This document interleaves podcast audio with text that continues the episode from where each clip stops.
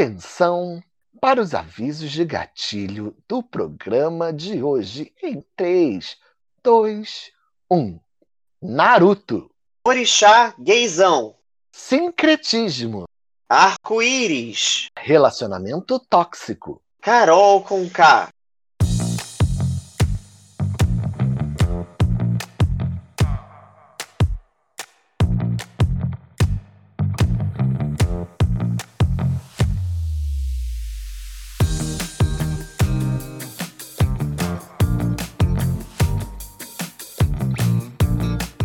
Olá, eu sou Melissa Lorange.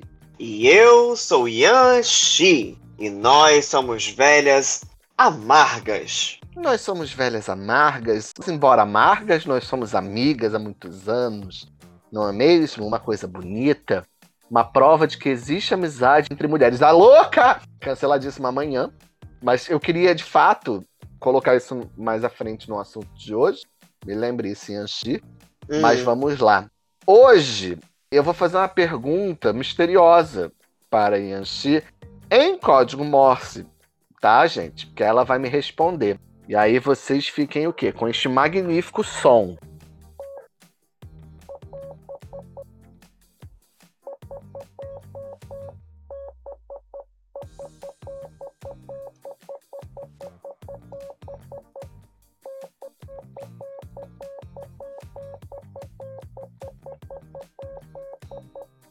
Entendeu, Yanchi? Pode responder. Entendi perfeitamente. Afinal de contas, tanto eu quanto você somos soldados dos mais baixos escalões da grande ditadura gaysista que está para dominar este país que nós chamamos de Brasil, mas é claro, o, o nome anterior que não era Brasil era o nome indígena. Pindorama? Pindorama.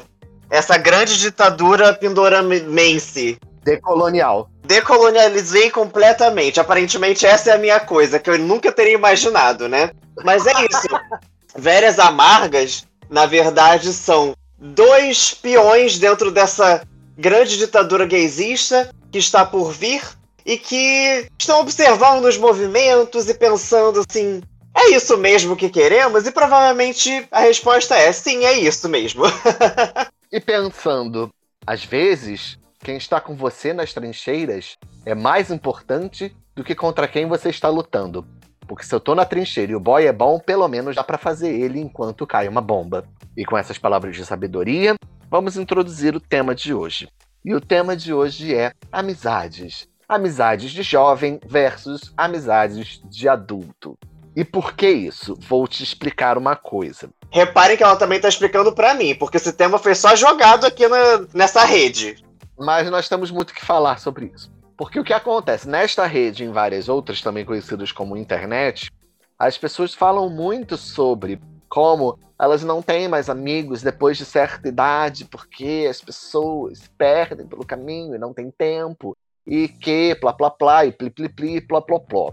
E aí, é uma forma de a gente explicar para as pessoas que, assim como sexo, a carreira, a saúde, as amizades também mudam com o tempo. E quando você fica velha, as coisas também mudam em relação a como você está lidando com seus amigos e como seus amigos estão lidando com a vida deles. Então, basicamente, esse é o tema de hoje, certo, Yanchi? Acho que, na verdade, você acabou de resumir. Foi o programa mais curto que nós tivemos até então. E é com essa palavra que nós terminamos esse programa de hoje. Foi ótimo, amiga. Não é um podcast. É o áudio do WhatsApp das velhas amargas. É isso. Exatamente. Pequenas pílulas de velhas amargas para vocês. Pequenas pílulas de amargor. Pois é. Drops de anis. Essa é velha. Essa realmente é velha. Não, mas é isso. E vamos começar com a seguinte pergunta. Yanxi, você foi uma jovem de muitos amigos? Ou você era antissocial? Então, para ser muito sincero com você, eu acho que eu eu, eu, sinto que, na verdade, esse podcast, nesse tema agora, ele tem muita conexão com o tema anterior, né, que a gente fez, que era sobre escola e tudo mais. Então eu acho. Só que assim, eu acho que para mim, é, a, minha, a minha relação com a amizade tem também uma grande relação com como era na escola e tudo mais. Então, o que, que eu quero dizer com isso? Eu sempre fui uma pessoa que era conhecida, né? As pessoas me conheciam por é isso, aquela coisa que eu falei sobre a estranheza, ser diferente e tudo mais, então isso gera uma, uma visão. Mas assim, eu posso contar na mão, assim, as amizades de escola, sabe? E as, e as outras pessoas acabavam sendo conhecidos. E assim, isso não significa que isso seja uma demoção, não é isso. Mas eu acho que existe Sim. um lugar de, de compreensão de que é isso, nem todo mundo vai ser seu melhor amigo de infância. E nem os melhores amigos de infância necessariamente serão os melhores amigos de infância. Tem isso. Os melhores amigos da vida adulta, né? Eu acho que eu faço parte de uma, vamos dizer, uma camada da, da nossa da nossa geração, da nossa, do nossa bolha, talvez, que assim, eu não tenho assim amigos de escola. Eu tenho pessoas que eu conheço até hoje que foram do meu período escolar, mas que eu não tenho intimidade nenhuma. Então se torna uma coisa meio distanciada, mas que eu acho saudável também. Sabe, para não forçar uma barra. Sim, eu acho muito saudável. Nossa, acho saudável demais. Tem uma coisa que a RuPaul falou, eu normalmente, quando eu começo essa frase é para criticar, mas hoje eu vou dizer que não é para criticar. Que ela fala lá no episódio da Roxy Andrews no ponto de ônibus, que as a gay people, we can choose our family, que é talvez expandindo para além de gay, mas né, do, do nosso queer disruptivo, minoria, gente estranha, que de fato nós escolhemos as nossas amizades porque não todos nós, né? Nós somos a ovelha negra e a tristeza da família, né? Eu não. A minha família tem coisa muito pior do que eu, então a só ajuda bastante. Mas sabe o que eu acho interessante sobre esse termo? É que não necessariamente esse termo vem da família. Eu acho que tem isso também porque eu acho que a coisa de ser queer e a coisa de ser disruptivo, diferente, obviamente para muita gente tem uma, um reflexo de como a, a, família trata isso, mas também tem, eu acho que tem uma coisa de como nós nos sentimos. Às vezes as famílias sabem, né? Porque é tão uhum. natural aquilo que a pessoa esteja passando por aquelas mudanças, né? Aquela coisa da mãe que já sabe que o filho é gay, é, ou avó e tudo mais e tal, mas para a pessoa, até pela forma como a gente é socializado, tem essa, esse estigma, né? Essa letra escarlate que a pessoa sempre se sente como com uma atenção indevida ou, ou, ou fazendo alguma coisa que está errada sabe? Não, e também tem. A gente fala é, escolher a família, mas na verdade ninguém precisa necessariamente de família, né? Família é um conceito bem heteronormativo é. burguês. Você faz o seu, sei lá, sua alcateia seu grupo de viados. A gente fala família porque muita gente não tem família ou não tem tanta intimidade com a família, e aí fala que os amigos são a família, mas também é um negócio, a gente fala por aproximação, porque não é família, é melhor inclusive do que família, porque família é, é um acidente, né? É um acidente genético de várias pessoas com, com a mesma carga genética. O que, que eu, que eu quero trazer com isso, só para que a gente não fique sempre puxando para esse lado, é: nós também temos histórias felizes familiares, né? Eu acho que tem isso. Nossa, sim, sim, temos, temos. Porque senão a gente sempre fica batendo, assim, nessa tecla do não, nós não somos aceitos e por isso aquilo acontece e aquele outro, não sei o quê. Eu acho que também é importante que a gente ressalte as histórias positivas. Tanto que, assim, todas as vezes que eu, quando eu tava fazendo novela e tinha que dar alguma entrevista, alguma coisa assim, e as pessoas queriam saber da minha história, né? Porque tem sempre isso, né? Ah, é. Você tem sempre uma história triste para ser artista viado. Você não pode ser um artista viado. E aí, eu, infelizmente, assim, ou felizmente, sei lá, eu sempre tinha que começar, né, a, entrevista, alguma coisa, falando: olha, infelizmente eu não vou poder te dar essa história triste. Mas eu posso falar de todas as coisas legais que aconteceram desde então, sabe? E aquela coisa, como a maravilhosa Luana Muniz falava, falou, né? Tipo, nem tudo são flores. Mas uhum. tem coisas legais, tem coisas legais que a gente pode falar. Eu acho, eu acho que às vezes essas coisas legais importam também. Até para que as pessoas mais jovens ou pessoas que estejam passando por esses processos também consigam reconhecer o lado positivo de algumas, alguns desses processos, né? Senão a gente sempre fica nessa e a gente sempre se vê como essa pessoa que está fadada a um destino cruel. Concordo plenamente com você, mas você acha que o universo heterossexual lida com as amizades da mesma forma que as queer? Pergunta filosófica. Pergunta filosófica. Um, não, porque. Também acho que não. Eu acho que não, porque eu tenho uma impressão. Mas, de novo, a gente tá falando, obviamente, por uma ótica única que é a nossa, né? Ah, não, a gente tava. Mas é a ótica que interessa, gente. Isso aqui não é uma academia, não é um trabalho acadêmico. Vocês estão. Sim, sim. Eu, eu tenho uma impressão de que nós, enquanto pessoas queer, na, no período escolar, e eu, acho que assim, até hoje, tá? Não é. Porque senão a gente retorna ao tema anterior, né? Mas é, a gente tem que ir atrás dos nossos. Eu acho que tem isso. E os héteros já estão dados, né? Os assuntos já estão mais é, organizados ali. Já tá, já tá tudo mais plantado, sabe? Enquanto eu sinto que para nós, pessoas queer, para encontrar a nossa galera, a gente tem que fuçar, sabe? E geralmente não é nem na escola, ou então é assim, aquela uma pessoa na sua escola que também é diferentona, que você faz uma amizade. Você deu sorte. É. Ou então, no caso de homens gays, é fazer amizade com as meninas, né?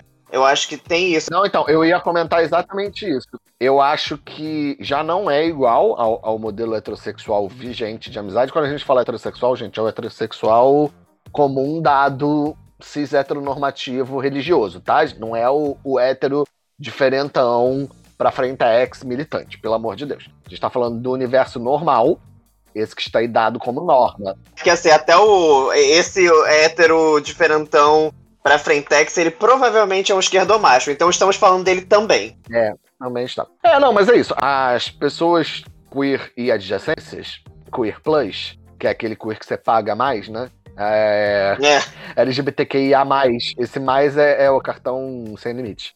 Mas nós temos amizades com pessoas de gênero oposto, sinceras e reais. Não estou uhum. dizendo que homens e mulheres não têm amizade, pelo amor de Deus. Mas, para nós, é absolutamente comum ter amigos e amigas.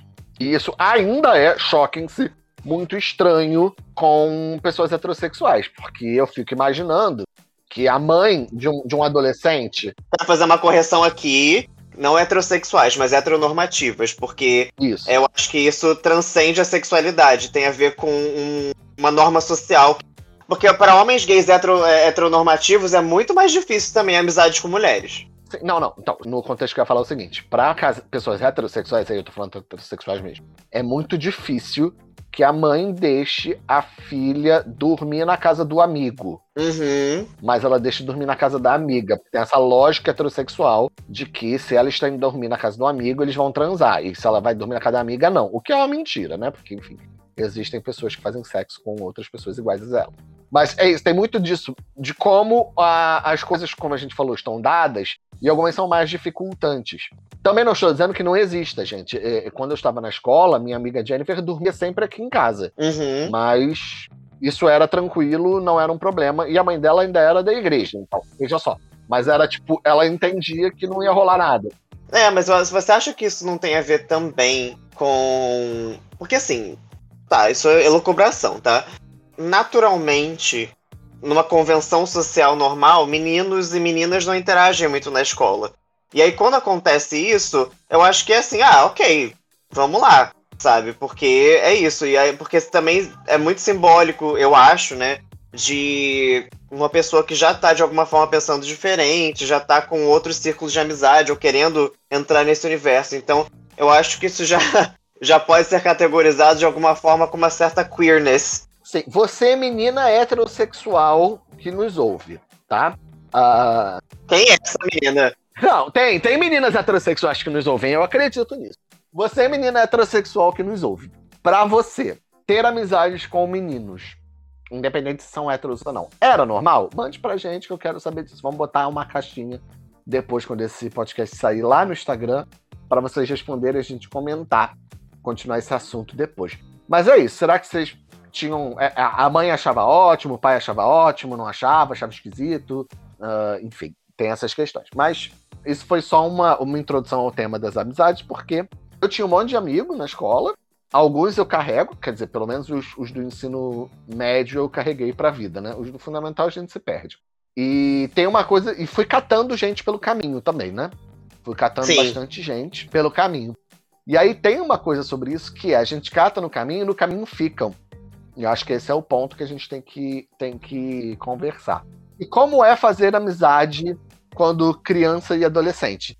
Você tá lá, né? Você está num lugar com interesse em comum, ou nem que esse interesse em comum seja estudar, estar na escola e passar por esse processo, porque você não faria isso sozinho, ou porque vocês gostam de desenho japonês, ou porque vocês jogam futebol no mesmo time, ou porque vocês sei lá, jogam videogame, enfim, vocês frequentam o mesmo curso de inglês. Coisas assim, né? Quando você é jovem, bem jovem, e é quando você faz essas amizades que provavelmente vão te ajudar a moldar a sua personalidade, né, na adolescência para frente.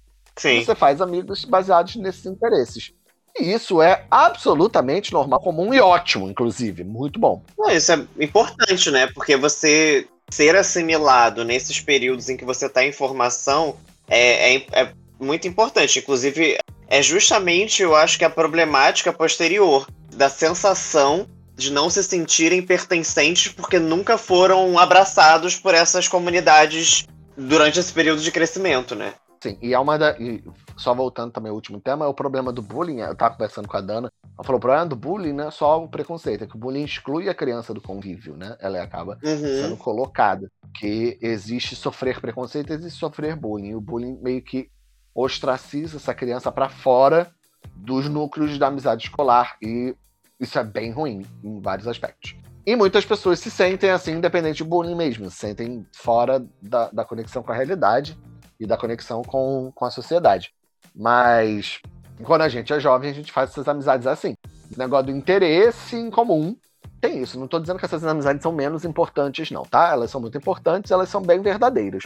Mas assim, ali é um contexto muito diferente da vida do adulto, porque a vida do jovem é baseada em interesses. A uhum. vida do uhum. adulto é baseada em interesses e necessidades.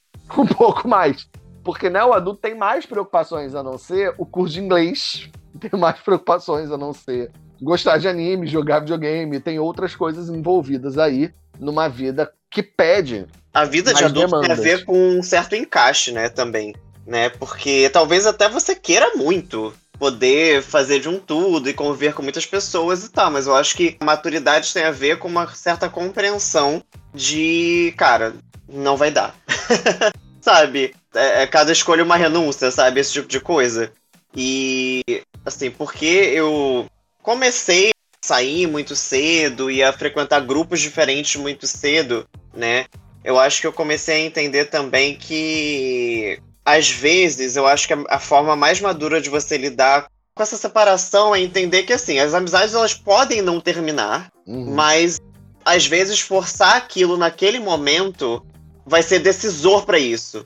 Porque você, às vezes você tentando forçar aquela coisa naquele momento vai acabar com a amizade. Então é melhor você dar, um, dar esse respiro, dar esse espaço, que aí a gente pode se encontrar lá na frente quando a gente estiver, quando estiver sendo possível. Sim, eu acho que o problema das pessoas, assim, do, da sociedade com a amizade é não entender ela como uma relação diferente da obrigatoriedade da família e da conexão romântica do namoro. E eu acho que esse é um problema. As pessoas têm essa, talvez, essa dificuldade de entender que é um outro negócio e que quando você é jovem, você vê as pessoas mais por vários motivos, inclusive vocês estão no mesmo lugar sempre. E aí quando você fica adulto, você vê menos as pessoas. Uma coisa meio relação platônica, quando, quando a gente fala dessas amizades mais culturais, principalmente falando, tipo, adolescência, né? Tal, porque talvez sim, né? Eu não, não sei se diria platônica é uma possibilidade, mas eu diria circunstancial. Uhum. Eu acho que é uma coisa mais circunstancial. Naquela circunstância, você está em muito contato com as pessoas e elas se tornam, portanto, seu centro social. Né? Você está sempre com essas pessoas, vocês estão sempre saindo. Eu tenho muito isso. O que, é que eu quero dizer com platônico? Só pra gente entender, porque eu, talvez eu não seja a palavra melhor, mas é a que veio na minha mente. É quase como uma sensação de estar enamorado, sabe, com aquela pessoa. Então, assim, aqui. Ah, sim. Sim. E aí, e aí, tanto quanto um relacionamento, você fica tentando achar de todas as formas para aquilo funcionar, sabe? Mesmo quando aquilo já não, não faz tanto sentido, sabe? Mas é isso, as pessoas ficam encarando essa relação da mesma forma que a relação de amizade, que as pessoas têm muita dificuldade em terminar, e com um namoro, porque você termina namoro, mas você não termina amizade. Ou nem sempre termina a amizade. Você não vira lá e fala, ah, não uhum. vai dar mais pra gente ser amigo. Você simplesmente deixa a pessoa embora. Às vezes você briga com a pessoa e para a amizade também. Mas é mais comum que você simplesmente não veja mais a pessoa depois de um tempo e aí você perca contato. E é muito difícil. Isso acontece com Pegat, mas é muito difícil você ter uma relação amorosa e simplesmente a pessoa some. E você some da vida dela e foi isso que aconteceu. Não, você precisa passar pelo ritual do término. Eu acho que rituais Sim. são muito importantes. E, inclusive, isso talvez seja um dos problemas das pessoas entenderem afastamentos de amizade, fins ou, ou intervalos, porque esses rituais eles não acontecem. Você não vira pra, pra pessoa e fala, então, não vai dar pra gente ser amigo agora, porque nós vamos fazer outra coisa nas nossas vidas. Não é comum isso acontecer. Você simplesmente para de, de sair com a pessoa, de falar com a pessoa gradualmente. Interessante sobre esse ponto que você está falando é que, assim, eu acho que, principalmente hoje em dia, eu acho que a gente entende de maneira parca, mas entende a metodologia do relacionamento. Então tem todo um processo. Uhum. Mas a amizade não tem isso, né? E aí é por isso que a gente lida tão mal, eu acho. Porque sempre quando tem que, por exemplo, a gente só tem uma conversa mais direta e honesta sobre como está indo o relacionamento da amizade, como a gente está lidando, etc., quando a gente sabe que tá na merda, que o negócio já tá assim, fudeu, eu preciso ter essa conversa. Com a possibilidade de das duas pessoas saírem brigadas disso e acabou. Sim, exatamente. Eu acho que tem muito a ver com narrativa. Nós somos bombardeados por narrativas que ensinam o beabá de como é se relacionar certo? Como é Sim. é que são os rituais de acasalamento, de aproximação, de separação. Uhum. Traição, essas coisas todas a gente é muito ensinado. A amizade, ela tá lá. Ela é um grande poder. Ela é um grande poder uhum. afetivo. Tanto que 95% dos animes de meninos são resolvidos com o grande poder da amizade. Inclusive, Sim. eu queria fazer um, um pé de página aqui. Naruto, que é uma das produções japonesas de maior impacto no mundo atual, e quem disser que não, não sabe do que está falando, Naruto tem grande parte do seu plot baseado na amizade do Naruto com o Sasuke, porque o Naruto Sim. se recusa a deixar o Sasuke ir embora. Ele não quer deixar o Sasuke se perder porque eles são amigos. Só que. Quero dizer aqui que eles nunca foram amigos. Então, tem isso. Eu acho difícil engolir. Por isso que eu tava falando sobre a, a relação platônica, porque eu sinto que assim, provavelmente existe sim, e aí é basicamente a história inteira, uma sensação de amizade verdadeira, de estar namorado e tudo mais do Naruto para com o Sasuke. Então ele não vai desistir. Mas assim, o Sasuke nunca tem isso de volta. Ele nunca mandou isso de volta. Então é um relacionamento profundamente tóxico. Sim, não, é horrível. E aí o meu problema com, com o Naruto é que ele faz amizades muito mais interessantes no percurso e ele fica nessa de não deixar o, o, amigo por causa dessa lealdade, por causa disso tudo. E é isso, é muito mal aproveitado, mesmo quando o tema principal da história é você fazer tudo para não deixar esse amigo se perder. Eu uhum. acho isso muito bonito. Ah, eu vou fazer. E as pessoas ficam, tipo, ah, não, eles são apaixonados apaixonados fisicamente, né? Não, não platonicamente, ser namorado uhum. de amizade que você tá falando, mas. Ah, não, é lógico que eles fazem chip e tal, querem se pegar, porque é muito mal explorado esse negócio dessa amizade deles. E eu fico, mas, gente, parece uma psicopatia, não uma amizade. Uhum. Então, até em histórias que são baseadas em grandes amizades, que você tá protegendo a pessoa, que isso faz parte, a gente não tem isso tão bem trabalhado. Porque parece que a amizade está lá, ela é dada eu acho que tem uma coisa sobre isso que é, que é interessante. Essa necessidade, e aí vamos usar o Naruto como exemplo, mas eu acho que se, se encaixa um monte de coisa.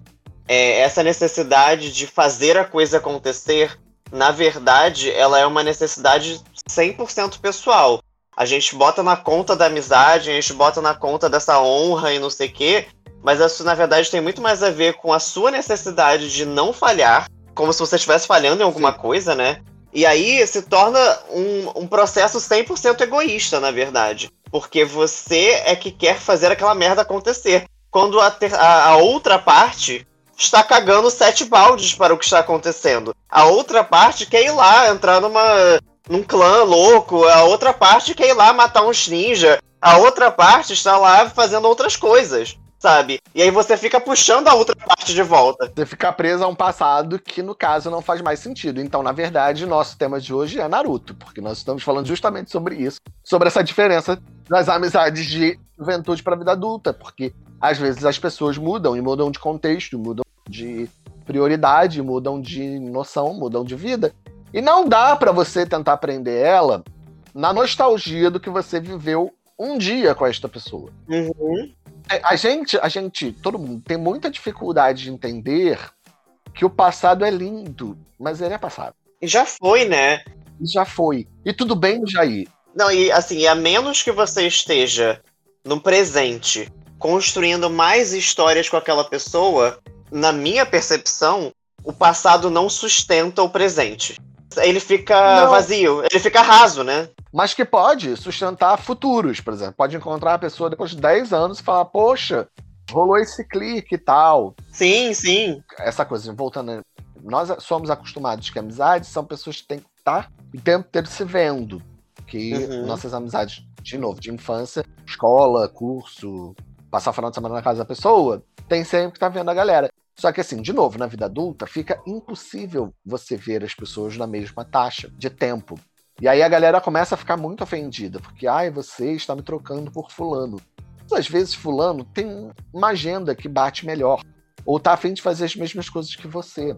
Ou vocês estão numa outra vibe. E tá absolutamente tudo bem. E aí o que, que você faz? Você vai encontrar os teus fulanos que fazem as mesmas coisas que você. E aí você não precisa brigar ou parar de falar com o seu amigo que você teve um passado muito bonito. Você só vê menos. Sim. E eu tenho muito, muitas pessoas que eu vejo pouco e pessoas que eu vejo muito. E que eu acho ótimo ver pouco, não é porque eu gosto, não gosto de ver a pessoa, mas quando eu vejo tem uma qualidade de tempo muito boa. E é isso, e tá tranquilo. E, e, e que se você sabe? visse essa pessoa mais constantemente, provavelmente essa qualidade de tempo não seria boa. Existe não seria isso. boa. E tá tudo bem. Porque também tem isso, né? Existem vamos usar a palavra amizade, mas pode ser relação social, né? Existem amizades e amizades. Uhum. A amizade que você tem para ir pra boate, a amizade que você tem para sentar e conversar da vida, a amizade que você tem para ir dançar, a amizade que você tem para gravar podcast, a amizade que você tem para transar, a amizade que você tem para estudar, para trabalhar, são coisas diferentes. Sim. Assim, nem todas essas pessoas servem para tudo. A gente falou já né, em outro podcast sobre festas que a gente ia, né, e tudo mais. E, assim, eu não sei se você lembra dessa época das festas, né, mais especificamente, que, cara, tinham pessoas que a gente nunca via na nossa vida cotidiana, mas a gente sabia que aquela pessoa ia estar naquele evento, naquela festa e tudo mais. E era ótimo, porque era sobre aquele momento. Sabe? Exatamente. E tava tudo bem, sabe? E eu sinto que é, não seria ótimo, talvez, se aquela pessoa tivesse na minha vida cotidiana, porque é isso. Aquilo que nos unia era aquele momento, e tava ótimo sair do, do Cine Iris 6 horas da manhã para pegar o metrô, sabe? Esse tipo de coisa. É perfeito, é lindo, forma caráter. Exato, mas assim, é isso. Finalizava ali e aí cada um seguia o seu rumo. E até hoje, pessoas dessa época, assim, não vou dizer que eu super contato, mas eu lembro e as pessoas lembram de mim e tudo mais, e lembram bem. E aí, de vez em quando, troco uma ideia, mas assim, uma ideia rápida e tudo mais, e foi, sabe? Eu acho que tem essa qualidade de tipo, ah, ok, tá tudo bem. E em momentos de rede social. E meu computador que desligou sozinho, gente? Tem um espírito na minha casa nesse momento. Você que está me ouvindo, por favor, coloque um copo d'água na sua televisão, no seu computador aí. Quer dizer, não dá mais pra botar um copo d'água na televisão, porque a televisão agora é slim. Como é que os evangélicos fazem? Evangélico não bota copo d'água, amor. Evangélico vai pegar uma Bíblia. Copo d'água é uma coisa extremamente católica. Ah, é? Ah, não sei, gente. Eu não entendo muito de cristão. Não é, não é meu lugar de fala, nem meu lugar de frequência. Uma das coisas muito comuns em, em exorcismo é copo d'água. Não, eu tô falando sério, o computador desligou mesmo. Sozinho. É, e ligou também sozinho. Ninguém pediu, não atualizou, tá possuído. Não, então, mas só pede página essa coisa de copo d'água, né? Como é que, que cristão, de modo geral, adora umas macumba para depois dizer que não gosta de macumba, né? ama as macumba, só que não chama de macumba, chama de simpatia.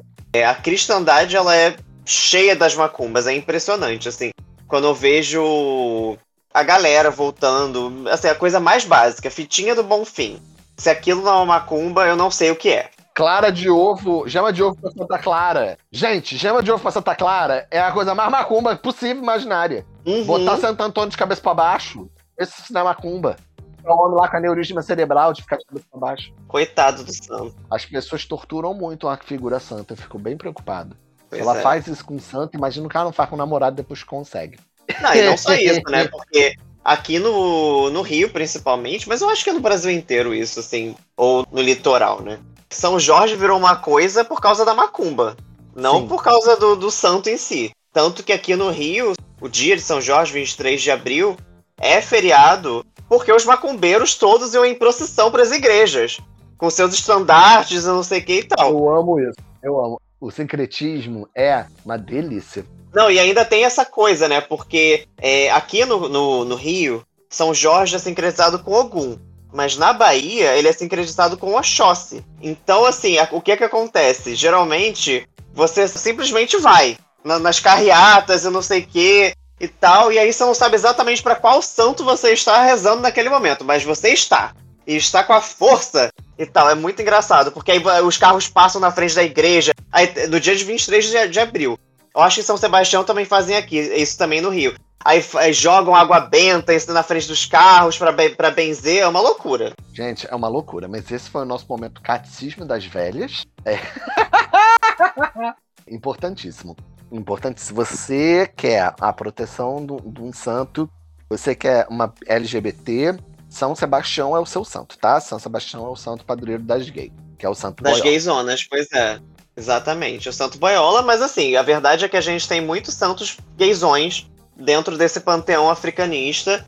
Assim, obviamente a gente sabe que no, nos santos católicos, assim, muitas gayzonas, mas dentro do panteão africano ou africanista, afro-brasileiro, como queremos dizer, tem alguns que também são bastante bons. É, São Sebastião é, é, é sincretizado em alguém? Com Oxóssi. Oxóssi também é uma bichona? Oxóssi não é conhecido como uma bichona, mas, assim, tem uma coisa com Oxóssi que é assim. Mas é por causa das flechas em São Sebastião, né? Isso. Só pela imagem, não, não tem mais do que isso. Não, não tem muito mais do que isso. Mas na verdade, assim, as associações feitas, elas são muito, na minha opinião, muito superficiais, na verdade.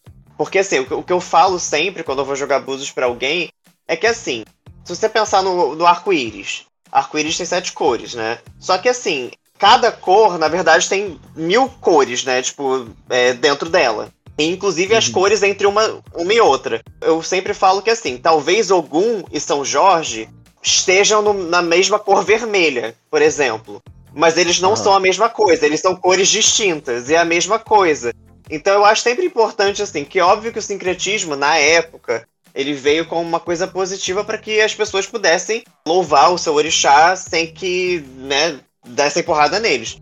Mas hoje em dia eu acho que vale uma, uma avaliação um pouco mais profunda sobre essas coisas e tal, porque é cultura, né? E é uma cultura muito maneira, muito importante de se aprofundar, né? Então é isso.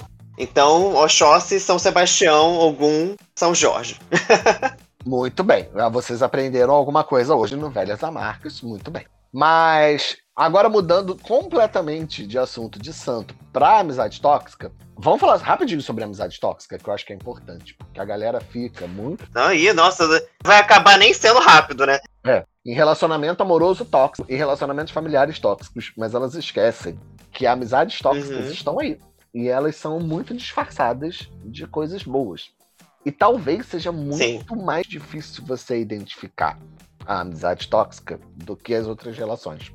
Porque é uhum. fácil você. Se é fácil você ludibriar quem você tá comendo para acreditar que você quer o bem dela, para alguém que você não tá comendo é mais fácil ainda, eu acho. Eu acho, porque aí não tem nem esse interesse sexual. Você fala, mas eu não tenho interesse nenhum em tá fazendo isso com vocês, é porque eu quero seu bem. Normalmente essa pessoa não quer seu bem, não. E é foda. Como mais se manifesta a, a amizade tóxica é a pessoa desacreditar você para você mesmo. Isso é muito comum. Tipo um gaslighting? Isso, tipo um gaslighting. Eu acho isso muito comum, isso acontece muito. Da pessoa sempre desacreditar você. E ela desacredita você como? Tentando fazer parecer que é um conselho pro seu bem. Isso acontece bastante. Não, acontece, não aconteceu tanto comigo, não. Mas eu vejo muito acontecer com as pessoas. Fora a amizade vampírica, que não quer que você tenha outros amigos. E aí vai afastando a galera para manter você sob controle. Então, caro ouvinte, eu gosto que ouvinte é, é sem gênero. Car, caro ouvinte, tenha muito cuidado com amizades que não permitem que você veja e conviva com outras pessoas, que sempre quer ou estar com você em todos os lugares que ela não é bem-vinda ou não faz sentido, ou simplesmente se recusa a estar nos lugares onde ela não faz sentido, tá? E joga isso como se você fosse responsável. Porque por exemplo, quando eu era bem mais jovem, na minha casa fazia aniversário, a gente vinha, né? Aqui passar calor no dia novo, em fevereiro. Eu vinha, gente, era, era uma jornada. Vinha eu e eu e Júlia, da Barra da Tijuca. Da Barra da Tijuca, longe pra cá. Mas eu chamava todas as pessoas. Se elas não gostam delas entre si, foda-se. Elas conversam com outras e tá tudo bem. E aí acho que também por isso que eu não. Por eu ter muito essa, essa questão agregadora na minha personalidade, essa gente. Mas assim, eu quero lembrar o seguinte: isso a gente tá falando mais de 10 anos atrás.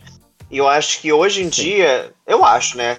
Talvez se eu não fizesse dessa forma. Porque eu acho que assim, talvez na época as tretas e questões elas eram relativamente mais simples comparadas às tretas e questões que as pessoas têm entre si hoje em dia. E a gente está falando de relacionamentos abusivos, abusos em si, afiliações políticas, porque assim, a gente teve bastante de sabores ao longo desses tempos todos com Nossa, pessoas viu? e tudo mais.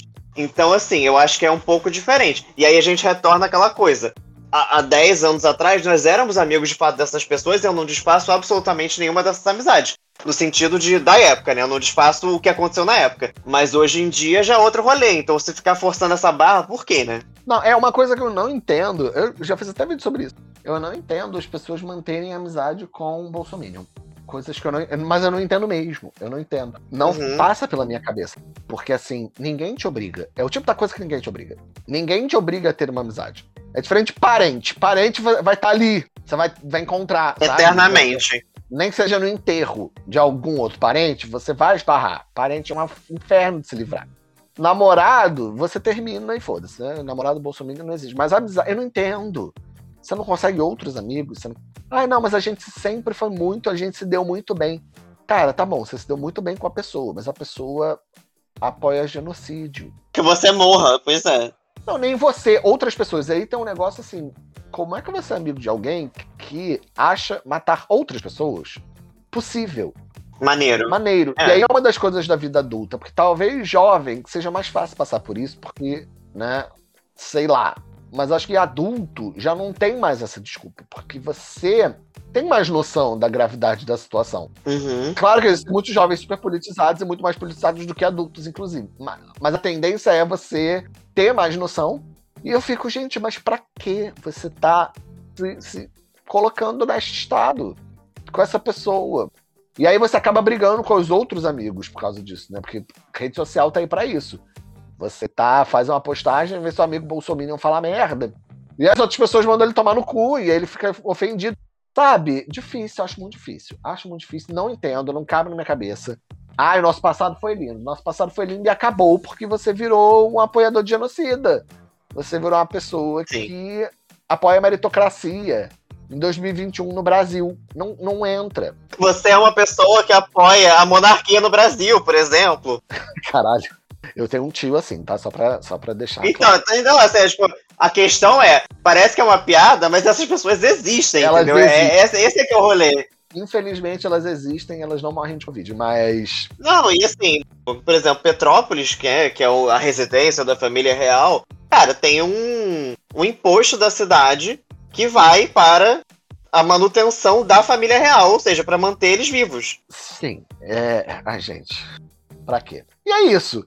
Assim, não entendo, não entendo, acho difícil, acho complicado e acho que não precisa. Você desfaz essa amizade, segue, segue sua vida, sabe? Amigo, ninguém precisa conviver com esse tipo de galera. Mas eu dizer sobre uhum. a vilania, as pessoas acham que o Bolsonaro é sempre a pessoa ruim, não sei o que, às vezes é alguém muito simpático. E aí que tá.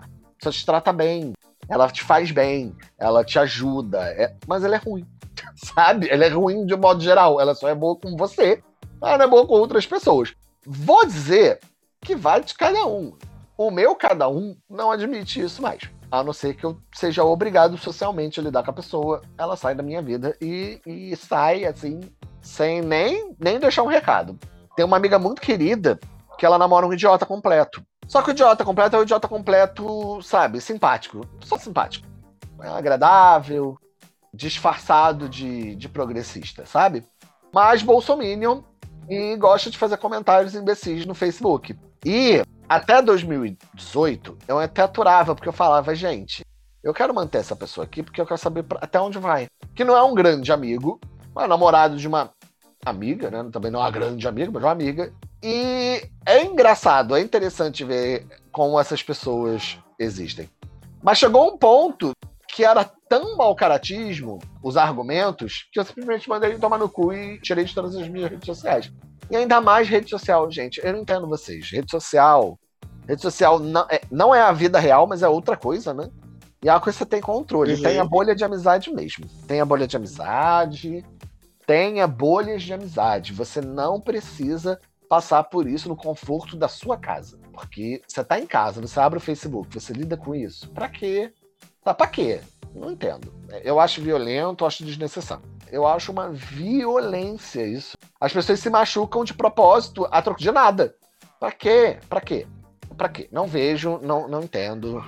E por isso que eu sou a favor de let it go pessoas. Mas então, eu acho que tem muito a ver com o formato que nos é passado, né? Tipo, de uma vida com uma estrutura estática. E, e assim, eu acho que alguns dos alicerces que nos são doutrinados, talvez seja a palavra, são esses das, das amizades. E então fica essa coisa do. Você fica míngua, teoricamente, né? Obviamente, não de fato. Você fica míngua quando você abdica desse relacionamento e tudo mais. Eu fico, cara, o que, que você tá ganhando de verdade com isso, sabe? Eu queria dizer que essa é uma das coisas loucas que as pessoas ensinam, né, sobre amizade. A outra é que homens e mulheres não podem ser amigos. Porque, obviamente, você uhum. tem que ter interesse sexual em todas as pessoas. E é muito engraçado, porque aí viado pode ser amigo. É, não que eu não tenha interesse sexual em alguns amigos meus, mas, enfim. E também tem essa coisa muito louca, e eu acho que é, que é de propósito, que mulheres não são amigas de verdade de mulheres. É isso que eu queria falar lá no começo. Que Sim. é uma das, das estratégias da sociedade machista de separar as mulheres e deixar elas mais tarde, né? De isolamento. isolamento. Não, e, e aí, se a mulher não é amiga de verdade da mulher e ela não pode ser amiga de homem porque homem quer comer ela, sempre, ela não pode ter amigos. Ela só pode ter família. Voltando um pouco para Macumba, já que né, estamos tendo, tendo pinceladas de Macumba aqui, isso é muito real.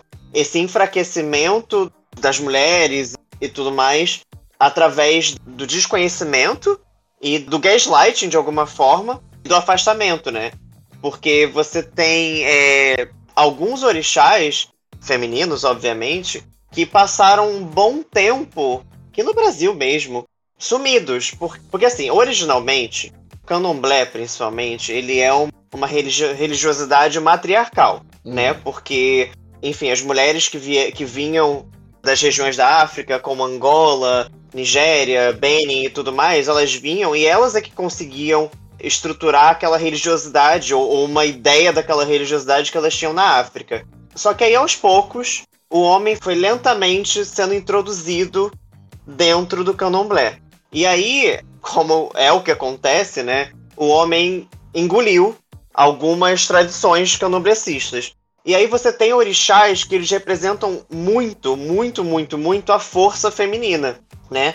E por exemplo, um orixá que você não vai conhecer, mas justamente por isso. Obá. Aí o que que acontece? Obá é, o único orixá que a gente tem registro histórico que realmente existiu foi Xangô, tá? E Xangô, ele foi um rei da cidade de Oió, na Nigéria. Ele era a primeira esposa dele foi Obá. Obá, ela é conhecida como a maior guerreira de todas. Tanto que, assim, quando a gente fala de elementos da natureza, né? Quando a gente fala, por exemplo, de Ansan, a gente fala, a gente fala do vento. Quando a gente fala de Emanjá, a gente fala do mar. Obá, o elemento da natureza dela é a guerra. Então ela é a própria força da porrada, da guerra e tudo mais. Ela era essa guerreira. Só que aí ela fez a escolha de casar com o Xangô. E aí Xangô falou: "Ah, então não não guerreia mais, fica aqui comigo". E ela fez a escolha de estar ali, de viver essa paixão. Só que aí o que, que ela resolveu fazer? Xangô não era um bom rei. Inclusive, Xangô era um péssimo rei. O que, que ela fez? Ela sabia que naquela sociedade extremamente machista, se ela levantasse a voz dela, e aí a gente tem que lembrar sempre de recorte de época, né? Ela, se ela levantasse a voz, ela ia ser massacrada, essa coisa toda. Então ela basicamente reuniu todas as mulheres do, do vilarejo e criou uma sociedade secreta por trás que manipulava toda a política para os homens continuarem achando que estavam organizando as coisas. Estavam organizando alguma coisa. E estavam fazendo. Exatamente. Está, e, e, elas fazendo aquilo que, na, que verdadeiramente era bom para aquela sociedade. É uma sociedade que existe até hoje, e aí hoje em dia, dentro dos próprios candomblés, existe pequenas sociedades dessa. É a sociedade Eleco, E aí, o que que uh, o machismo dentro dos candomblés e tudo mais fez em relação ao Obá? Ah, mas Obá é a mal comida, Obá é a velha, Obá é isso. Então começaram a diminuir tanto o orixá que durante pelo menos uns 20, 30 anos, primeiro, criou-se esse estigma negativo em cima do orixá. Então, assim, com essas assimilações que deram para ela, quem é que queria ser filho desse orixá? Ninguém, né? Então, você não tinha pessoas iniciadas. E uma das coisas que a gente fala dentro da, do santo é que, assim, toda vez que você inicia alguém naquele orixá, você tá dando mais vida para que aquilo se perpetue, né? Sempre que tem uma pessoa nova, aquela história se, se renova, aquelas tradições se renovam e tudo mais. Se você não tá fazendo nenhuma. É, iniciando nenhuma pessoa naquilo, aqueles conhecimentos ficam com aquele pessoal lá de trás. E aí, se você não tem uma pessoa de 50 anos de santo, quem é que vai saber fazer aquilo? Ninguém. Isso tudo porque ela fez uma amizade entre mulheres e pregou a sororidade. Exatamente, basicamente isso. E assim, esse é um exemplo. Esse é um uhum. único exemplo de um orixá é, feminino que basicamente quase teve o seu culto dizimado e sumido mesmo, né? E eu, eu sinto, eu sinto não, porque assim, não, é, eu sinto, não posso afirmar 100%, mas assim, foi feito meio que intencionalmente. Porque eles querem tirar a força desses orixás, né? Eles querem tirar a potência dessas energias que elas quebram com uma convenção social, que é essa convenção social machista, é, misógina e tudo mais, que é a nossa sociedade. A gente não tem como negar que é, né? E tal. Então, é, é, só fazendo de novo, gente, o link com, com o tema. Amei a aula, amiga, obrigada. O quanto. a, não, mas é sério, o quanto a amizade de fato tem poder e quanto elas são importantes. E o quanto minorias que se unem nessa energia né, da amizade do companheirismo são poderosas né, e, e são perigosas. A forma de excluir. E, e, gente, a gente vê isso que sempre excluir pessoas de convívio social é a melhor forma de enfraquecê-las.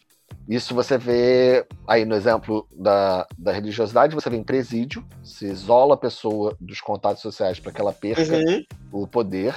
Você vê isso em organizações, você vê isso em sala de aula, você tira o, o aluno de uma sala que ele tem muitos amigos, joga para outra. O companheirismo é muito poderoso. Você isola a pessoa tanto que a pessoa ela desiste, né? Ela desiste.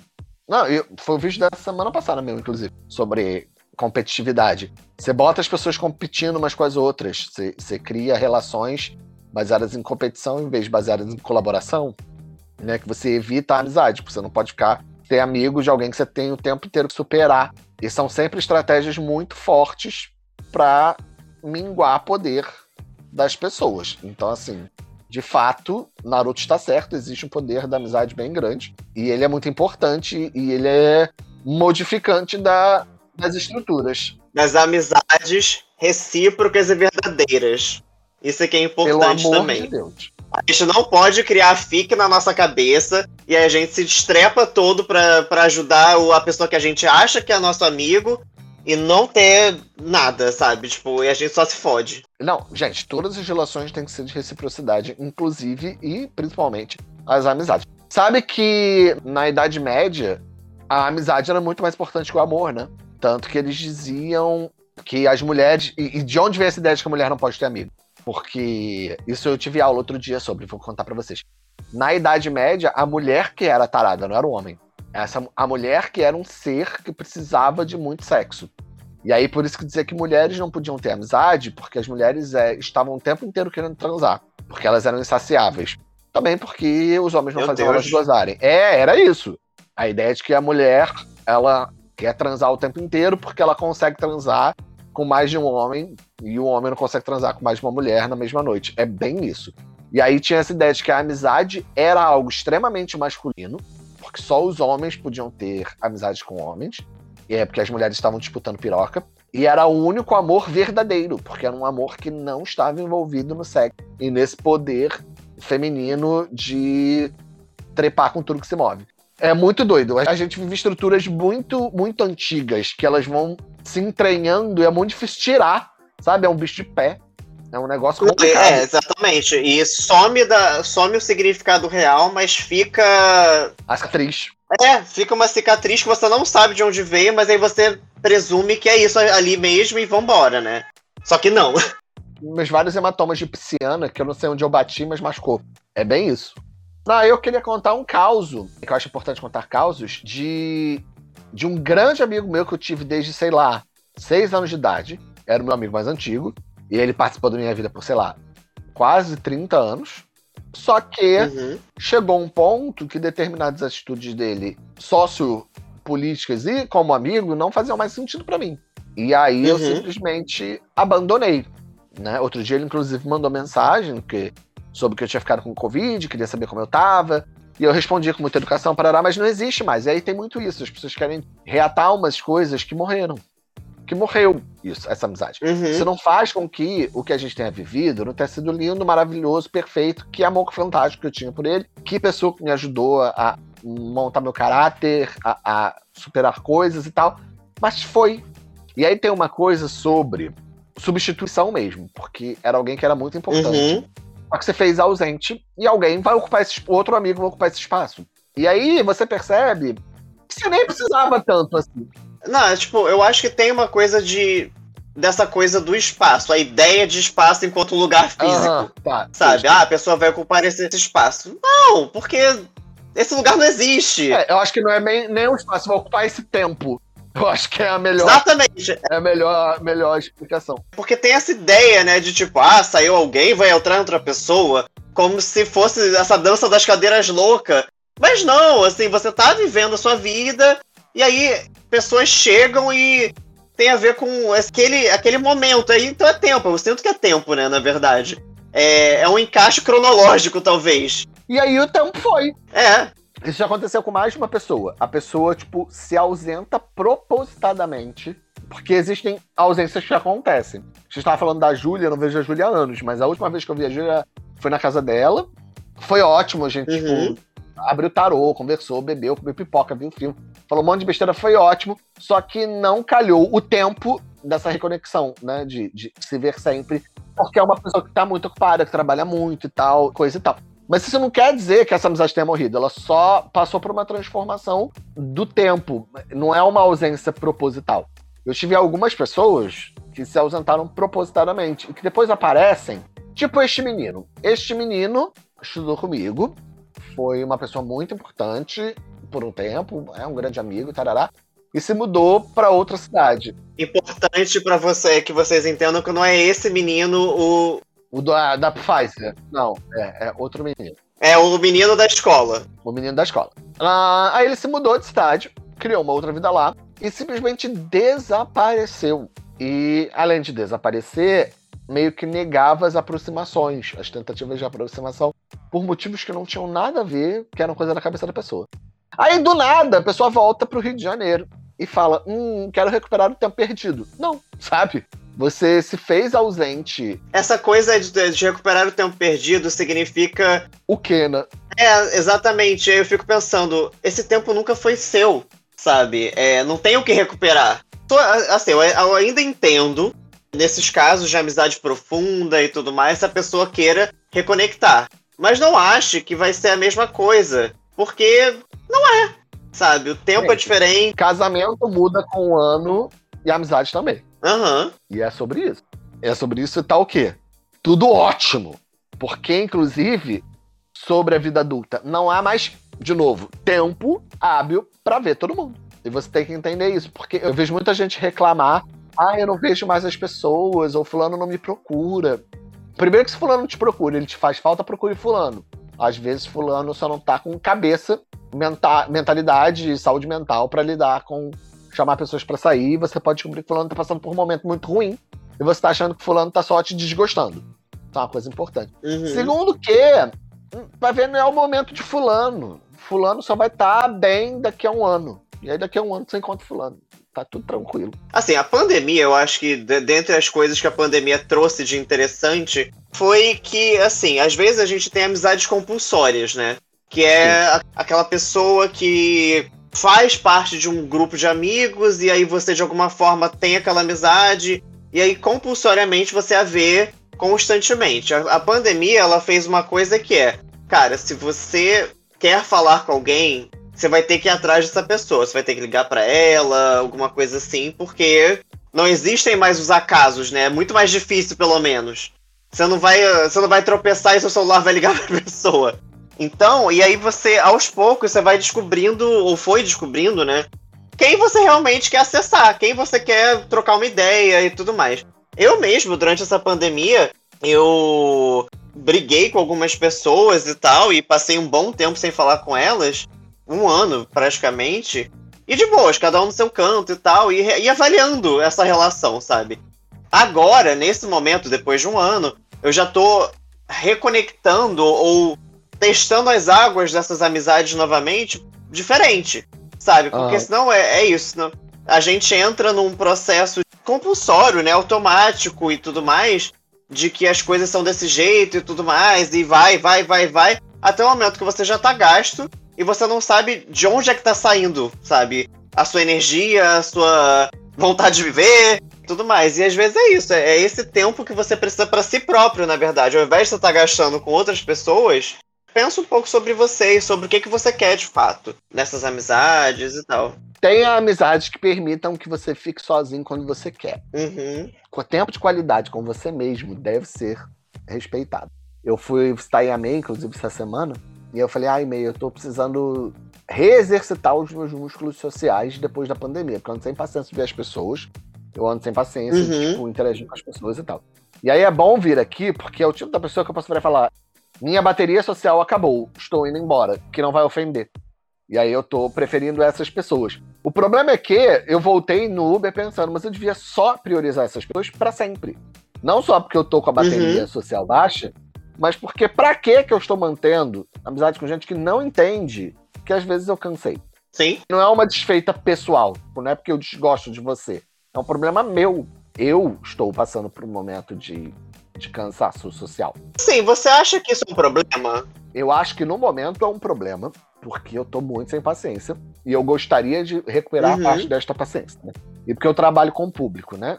Tanto como drag quanto como professor. Então eu preciso recuperar a habilidade social. Eu tendo a, a achar também que, em muitos sentidos, talvez é, na nossa vida a gente seja empurrado para, às vezes, viver os extremos da nossa capacidade. Uhum. Então, eu tenho pensado muito sobre isso, que talvez eu, eu sempre tenha sido impaciente. Mas só que é socialmente. Não, assim, eu, eu não sou a pessoa mais paciente do mundo, não. A gente sabe disso. Mas assim, eu acho que é socialmente demandado que você tenha muito mais paciência, que você tenha muito mais gás de estar tá nos rolês e fazer as coisas e tudo mais, sabe? Então eu não sei se você. É, é, isso, né? Tipo, a gente também tem tendências a ser muito cobrador de si próprio. Então, assim, eu acho que talvez você só não fosse tão paciente, mas assim, o mundo te obrigou a ser. E aí você tá no momento de descobrir, talvez, que você não tenha tanta energia social, então você vai valorizar o, mo é, o momento ah. de quando você for gastar essa energia social, entendeu?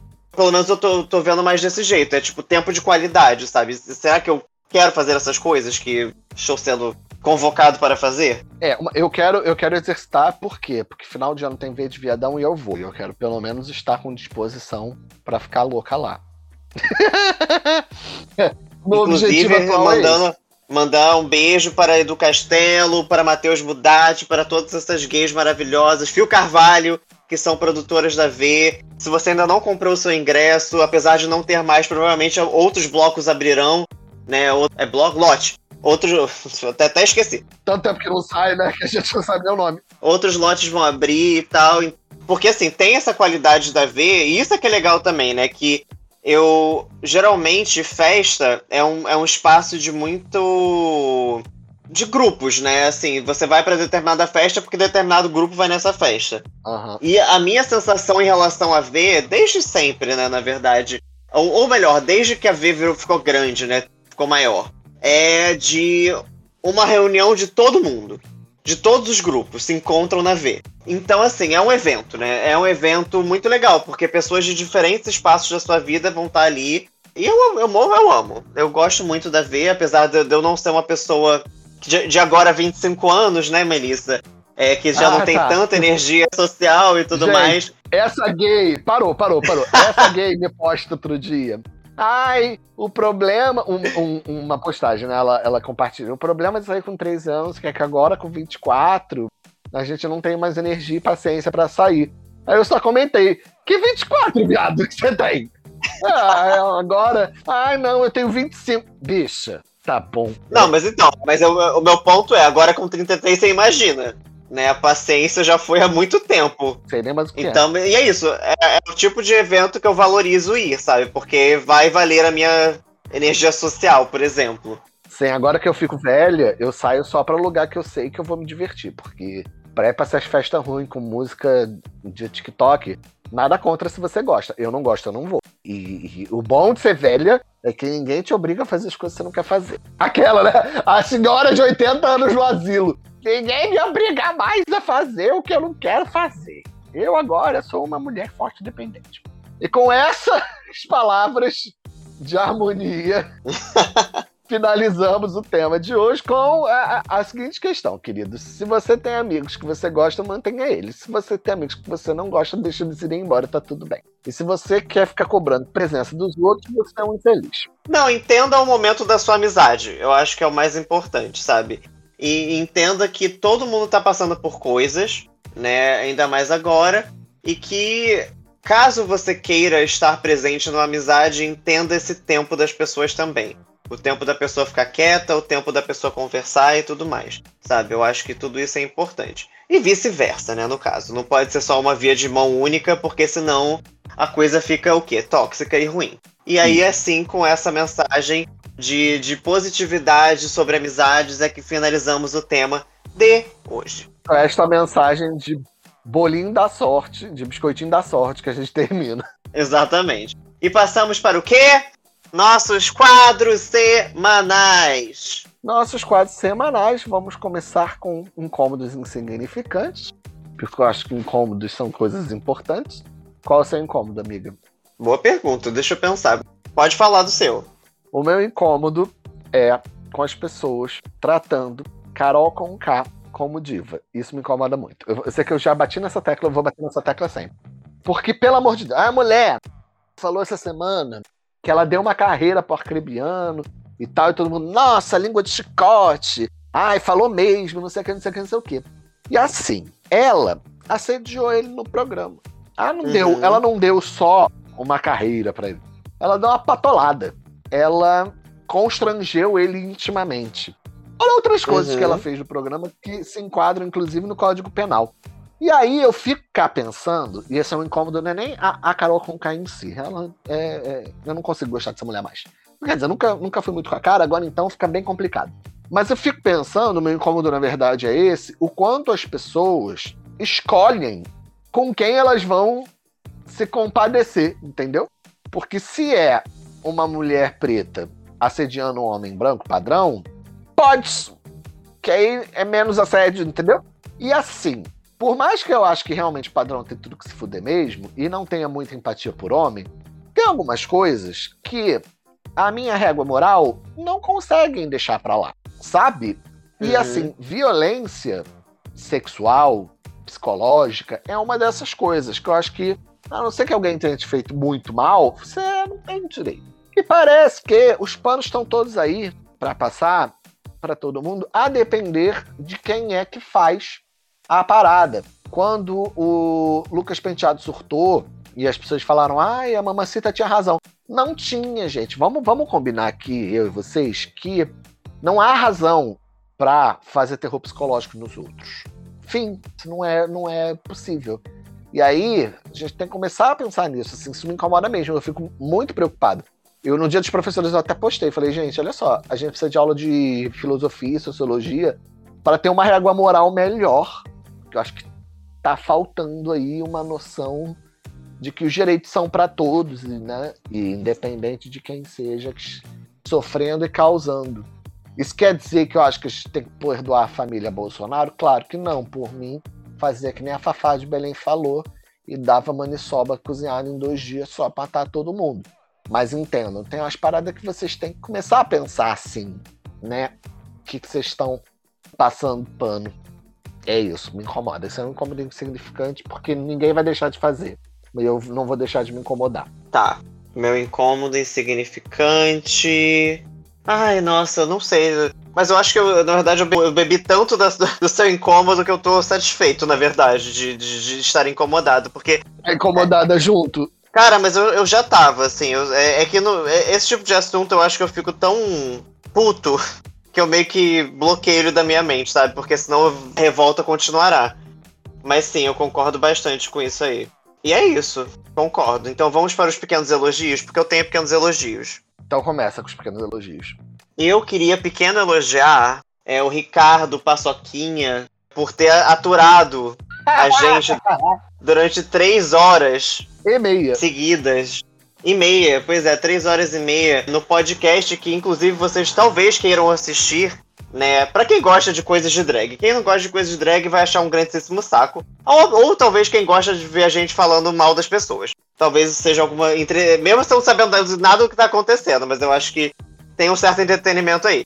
Então, assim, e, e não só por isso, obviamente, não só por ter aturado a gente, mas porque ele é um menino muito novo, o que eu acho muito legal. Tá fazendo um rolê que é complexo, eu acho, assim, de tipo. Produzir conteúdo é difícil, a gente sabe, né? Uhum. Aí ele ainda tem uma coisa de propagar outras, é, outros conteúdos LGBTs, né? Outros podcasts e outras coisas e tal.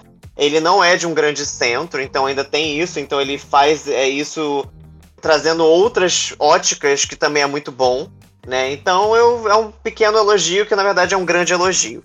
É isso. Paçoquinha, beijo mande nudes. Gosto muito dele. Inclusive, e a gente não falou, gente, o podcast é Capivaras Trancadas, tá? A gente está comentando o episódio 1 e 2 do TNT Macabra, um reality show online no YouTube de drag queens com temas macabros. Se você não assistiu, vai assistir também. Support your local concurso de drag queen, em vez de só o concurso de drag queen da dinossauro. Vai, pequeno elogio. Olha, hoje eu vou fazer um pequeno elogio fantástico. Eu vou pequeno elogiar meu irmão mais novo, por quê? Porque ontem ele ficou tal qual um comprador do ingresso do Rock in Rio, esperando dar 8 horas da noite para comprar o nosso ingresso para ver de viadão. Olha, ele parou muito, de escrever o texto de qualificação dele do mestrado para fazer essa bondade para esta velha moça aqui que está falando. Aí comprou mesmo, não sei nem quando é que eu vou pagar para ele, provavelmente não vou, vou dizer que é presente de Natal. E ele comprou pra gente, eu consegui o ingresso, que ele ficou lá, botou um despertador para avisar quando desse 8 horas, parou tudo que eu estava fazendo e comprou o nosso ingresso. Então, para isso serve, irmão. Viu, gente? Peguem ele, inclusive. Lucas, beijo para você. Você é um lindo. Peguem ele, estará disponível na Verde Viadão, tá? Só pra avisar. Se você for. E lembrando vocês o seguinte: que é coisas importantes. Se vocês quiserem o Clube do Livro, vocês têm que falar que vocês, querem o clube, o clube, do Livro. Se vocês querem o grupo do Telegram, vocês têm. Eu amo que a Yanchi não desiste. A Yanchi é muito. Amiga, eu gosto muito da sua perseverança. Ah. Amor, eu sou uma drag queen no Brasil. Tem que, tem que ser muito perseverante, sério.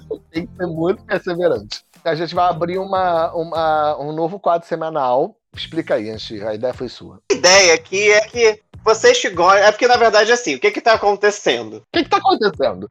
Essa é uma pergunta muito. Nossa! É, isso dá um tema inteiro. A gente pode ficar um podcast inteiro falando o que que tá acontecendo. E aí, e, e, sem chegar em nenhuma conclusão, a verdade é essa. É, não, então.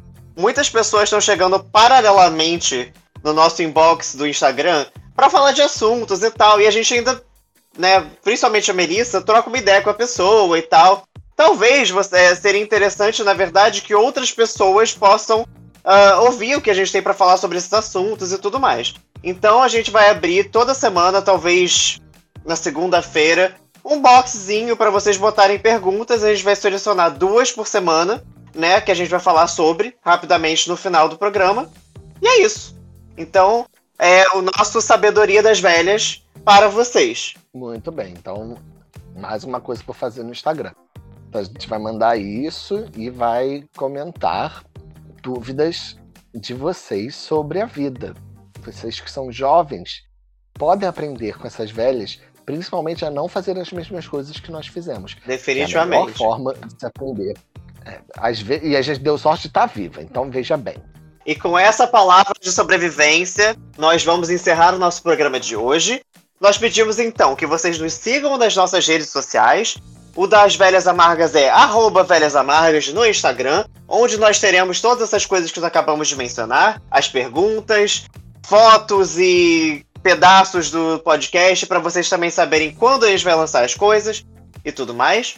O meu é arroba Dinastiaxi, o da Melissa é arroba Melissa Lorange, tanto no Instagram quanto no Twitter e no Facebook. Se é que alguém ainda usa o Facebook, mas a gente usa a beça, na verdade, porque nós, afinal de contas, nós somos velhas. E muito obrigado por todos vocês, várias pessoas que nos ouvem. Várias, eu quero dizer, vocês 50 pessoas que nos ouvem. Um beijo e até a próxima. Eu já falei, né? Nós alca alcançamos mais de 100 visualizações.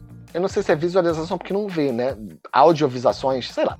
Nós alcançamos 100 ouvintes no primeiro episódio do podcast. Então, cento, acho que mais de 105 pessoas já assistiram os três primeiros podcasts da gente. Eu me sinto famosa. Vitorioso, vitorioso. Nossa, para alguém que investiu zero reais em dinheiro nisso, então tá melhor ainda. Então você, pessoa que nos ouve, faça, é, compartilhe com seus amigos, principalmente se for jovem, que a gente quer ensinar as coisas pro jovem, mas eu acho que, que o jovem não é o nosso, público maior. Enfim, um beijo, gente. Até a próxima. A próxima vai ter convidada, vai ser ótimo. Tchau. E...